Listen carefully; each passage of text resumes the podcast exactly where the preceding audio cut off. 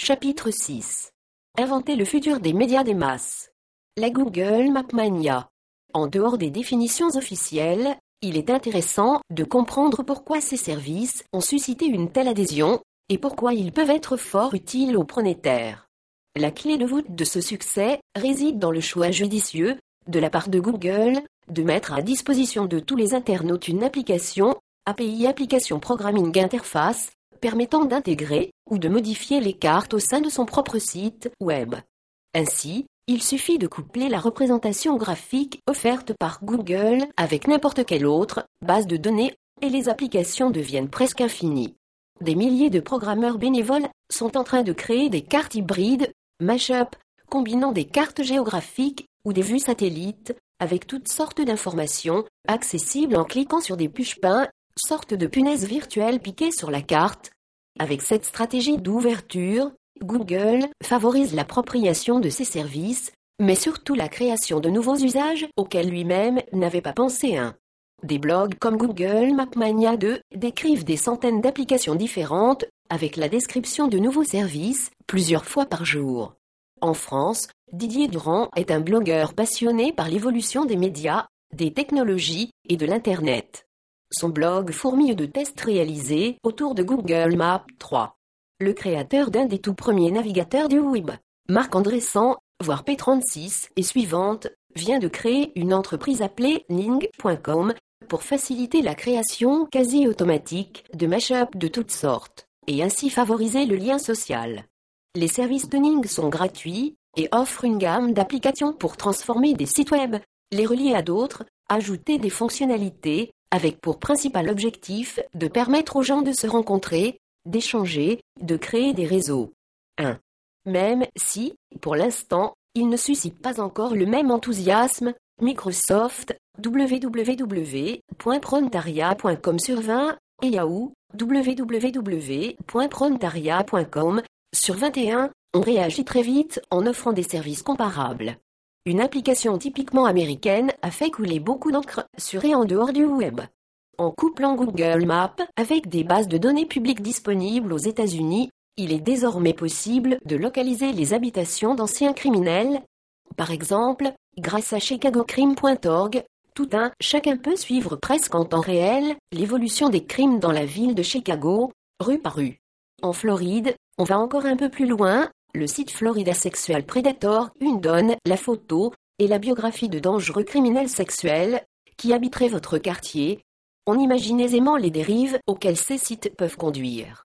Dans un registre moins liberticide et probablement plus utile pour les pronétaires, il faut signaler toutes les tentatives en cours pour cartographier et localiser les actualités au fur et à mesure de leur apparition. Au Royaume-Uni, la BBC a décidé de mettre à disposition des internautes beaucoup de ses ressources et contenus afin de favoriser la création d'applications innovantes. Il s'agit d'un véritable laboratoire de recherche accessible aux internautes du monde entier et permettant la création de nombreux prototypes qui demeurent ensuite à la disposition de tous les visiteurs. Parmi eux, citons les forts assez réussis pour coupler les news de la BBC avec les cartes de Google Maps. Aux États-Unis, Yahoo Map permet de faire plus ou moins la même chose à partir des dépêches d'agences diffusées par Yahoo. Certains journaux locaux commencent à utiliser Google Maps afin d'illustrer les lieux où se sont déroulés les événements qu'ils décrivent et enrichissent ainsi le contenu de leurs articles. De plus, on l'a vu, les blogueurs sont les véritables capteurs en temps réel de ce qui se passe sur la planète. Ainsi, une application inévitable de Google Maps sera de coupler ces cartes avec les fils RSS, des blogueurs ou des citoyens reporters, spécialisés dans le suivi de la situalité. Ce service ne devrait pas tarder à voir le jour. Bref, ce type d'application, fondée sur des cartes interactives, devrait engendrer des services originaux, comme le souligne Mayuk Peg, fondateur de Google MapMania, dans une lettre ouverte du 9 août 2005 à destination des médias 1. De jeunes entrepreneurs ont compris que la stratégie Google pouvait les aider à développer leur start-up. En effet, Google permet aux créateurs de cartes ou sites mashup de partager les revenus générés par les publicités qu'ils vendent et affichent sur leur site. La société se réserve en effet le droit de placer ses annonces sur les sites en échange de l'utilisation gratuite de ces cartes. Ainsi, Trulia.com une jeune entreprise lancée par deux étudiants de Stanford, Pete Flynn et Samin Inquinan, propose de relier les annonces immobilières d'une ville données avec les cartes du voisinage, donnant des informations pratiques, montrant les lieux, écoles, parcs, transports, et permettant de comparer les prix avec des ventes récentes effectuées dans ce secteur. À partir de son blog, Didier Durand a simulé le comportement d'un acheteur potentiel de maison en faisant quelques essais sur la ville d'Austin, au Texas. Après avoir sélectionné cette ville, il a basculé en mode photo satellite et, en zoomant sur les lieux, il a approché la maison de tout près pour la voir dans son environnement. Constatant qu'elle était proche d'une zone industrielle, il a pu l'écarter d'emblée sans même avoir eu à se déplacer, d'où un important gain de temps. 1. www.prontaria.com sur 26. Les agences immobilières ont prévu ces réactions et commencent à adapter leur offre. Par exemple, John Kett est un agent immobilier novateur et perspicace 1. Peu après le lancement de Google Maps, il a décidé d'utiliser ce système pour montrer de manière originale les appartements en vente à sa clientèle. En faisant gagner du temps et de l'argent à ses prospects, John Kett sait qu'il pourra les fidéliser plus facilement. Une application similaire permet de cartographier les offres d'emploi, d'or. D'autres services cartographiques en ligne exploitent encore plus à fond les potentialités de Google Maps. On peut par exemple obtenir la carte des stations d'essence les moins chères du pays. Avec Busmonster, à Seattle, on peut voir les trajets, à réestimation horaire des bus de la ville. Grâce à GmapTrack, on peut vérifier l'état du trafic via un réseau de webcam public, dont les images s'affichent instantanément sur la même page. N. Wimberg le complète, par une application peu souriante, permettant de positionner le lieu d'origine des soldats américains victimes de la guerre en Irak. 1. www.prontaria.com sur 27.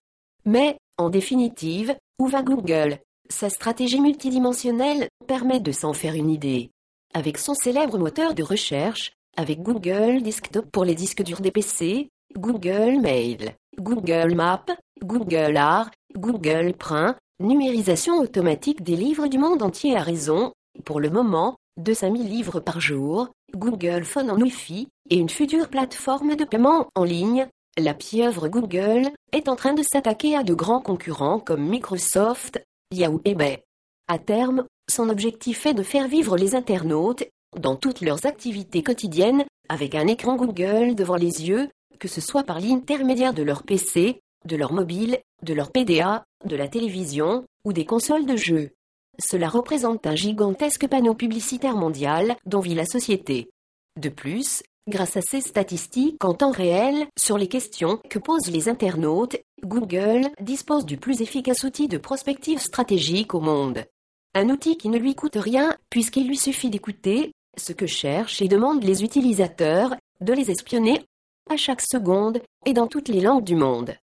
Car Google peut visualiser en temps réel ce à quoi pensent les internautes du monde entier quand ils sont devant leur écran.